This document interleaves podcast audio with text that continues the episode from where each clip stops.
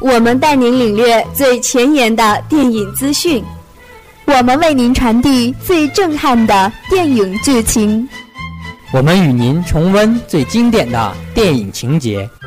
巧珍、露露、童凯，我们在观影地带。亲爱的听众朋友们，大家下午好，欢迎收听今天的观影地带。本期栏目为大家介绍的电影是《大圣归来》。《西游记之大圣归来》是根据中国传统神话故事《西游记》进行拓展和演绎的 3D 动画电影。故事开始于山妖肆虐的长安城，在动乱中失去了父母的江流儿被老和尚收养成长。齐天大圣曾经的辉煌传说在民间戏剧中流传，也深深影响着孩子。与此同时，真正的齐天大圣于五行山下封印未醒。日食之日即将来临，妖王要偷城中的童男童女祭祀。为了搭救一位陌生的小女娃，江流儿机智战山妖，带着女娃逃入山中，误打误撞放出了齐天大圣孙悟空。而此时，其法术封印仍在，孙悟空只不过是一只会功夫的猴子。但见到传说中英雄的江流儿，仍将其奉为偶像，并紧紧相随，这给了落魄中的齐天大圣勇气与信心。途中，女娃不幸被妖王夺去，江流儿孤身前往解救，无力抵抗妖王的孙悟空再三思索，随后前往搭救。但在与妖王的决战中，江流儿一己之身引开尸兽，保护他人，却遭灭顶之灾。悲痛至极的孙悟空爆发能量，突破封印，恢复了齐天大圣之身。小时候经常会想，为什么孙悟空能一直忍受唐三藏的迂腐和唠叨？《大圣归来》里的诠释美好而又悲伤。大概唐三藏的每一句唠叨，在大圣耳中都和江流儿叽叽喳喳的十万个为什么重叠反复，所以。护你周全，心甘情愿。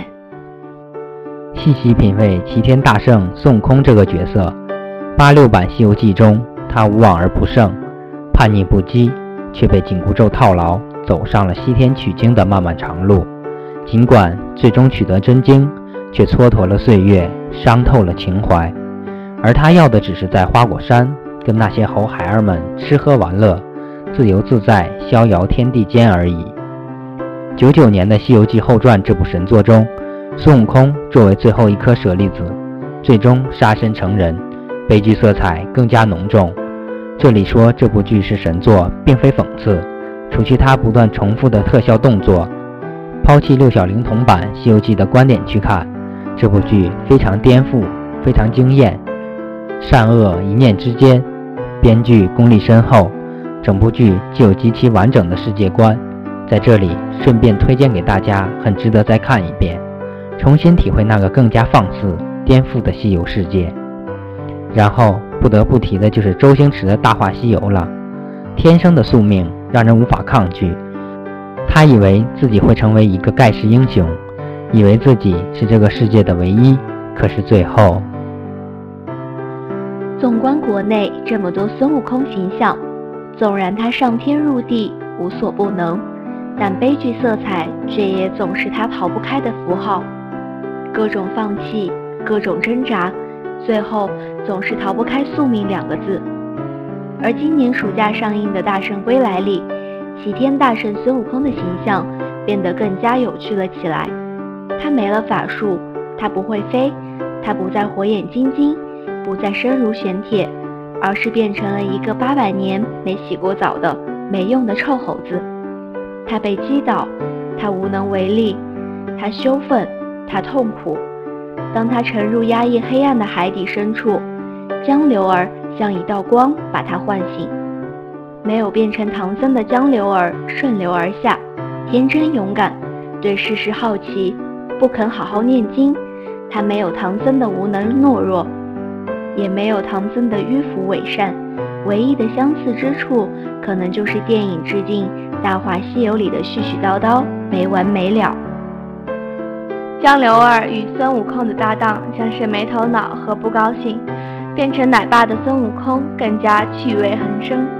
孙悟空的形象被设计的和我们印象中的美猴王非常不同。电影中的孙悟空刚一亮相，身边的人就惊呼：“这孙悟空是马变的吗？这脸长得和李勇似的。”猪八戒呢，还是那一副模样，好吃懒做的一点小出息。打酱油的土地公公也浑身是戏，呆萌可爱。傻丫头的角色只负责卖萌，略显单调。和尚师傅莫名其妙的消失，最后又莫名其妙的出现，人物设定存在一定的缺憾。反派角色里，山妖们依旧又笨、运气又差的设定。那个反派大 boss 刚出场时酷似化了妆的无脸男，而且情感推进速度过快，导致剧情略显单薄，最后在剧情高潮处戛然而止。这是影片的不足之处，但这并不重要。因为无论如何，大圣都是我们童年的超级英雄。在我看来，《大圣归来》更多是融入了一种情怀。入场观影的很多是八零后、九零后，我们都是从小看着齐天大圣孙悟空的电视和动画片长大的孩子。随着时代的发展，岁月的流逝，电影电视在不断的发展，更多的大制作、高成本的特效电影巨作。进入了我们的视野，在荧幕上，更多的是超级英雄层出不穷的以各种形式出现，比如蜘蛛侠、钢铁侠、神奇四侠、变形金刚等等。观影体验在逐步升级，观众的口味越来越刁。随着年龄的增大，有时候我们八零后也忘记了我们儿时心目中最棒的那位超级英雄。我们的心态就像主角江流儿一样，从小听说齐天大圣的故事，他就是孩子心目中最伟大的偶像。他无所不能，他可以单挑天宫，他可以七十二变，他可以一个筋斗十万八千里。他火眼金睛，他铜皮铁骨，他是美猴王，他是独一无二的齐天大圣。但是。因为国产电影、电视的制作水平和一系列原因，美猴王齐天大圣却越来越少地出现在我们的视野了。我们看不到高质量、精品制作的电影、电视重现我们儿时的那位超级英雄。充斥荧幕的国产奇葩片和好莱坞超级英雄们，差点使我们忘了我们曾经儿时的偶像。大圣归来以精良的制作唤起了八零后、九零后儿时的超级英雄齐天大圣孙悟空的回忆，这才是我儿时的偶像，是我小时候崇拜的无所不能的齐天大圣啊！这么多年，你到哪去了？中国的影视市场早已乌烟瘴气，大部分影片都是打着好莱坞制作团队来吸引观众。而最终呈现的东西却令人大失所望，而这部作品却能让人眼前一亮。多少人看着美国英雄长大，崇拜着那些除恶扬善的英雄，却全然忘却我们还有这样的一个人物。他被五指山压得够久了，是时候让他解脱了。看这部电影的时候，很多镜头让我突然想要流眼泪。我们不该丢掉那些记忆。当儿时看着六小龄童饰演的孙悟空时，那阵激动崇拜之情；我们不该忘却齐天大圣大闹天宫的那阵潇洒，不被世俗所困扰。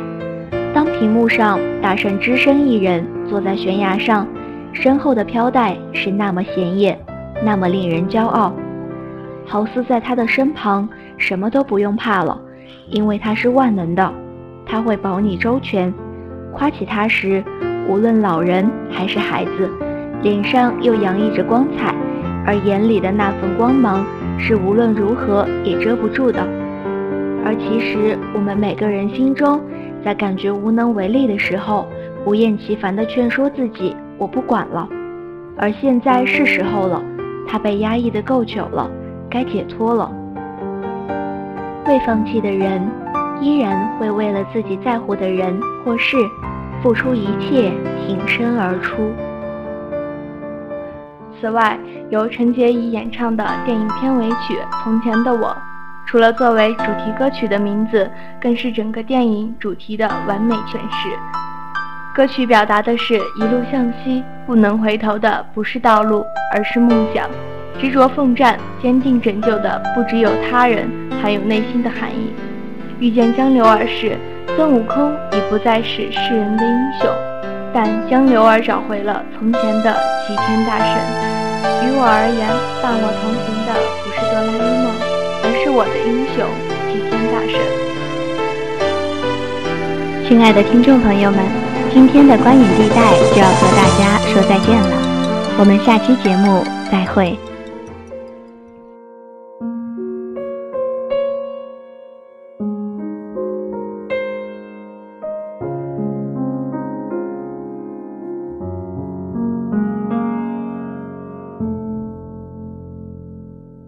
心里的呼唤总在徘徊，风中的云彩，它向我走来。远处那个人还在等待，熟悉的声音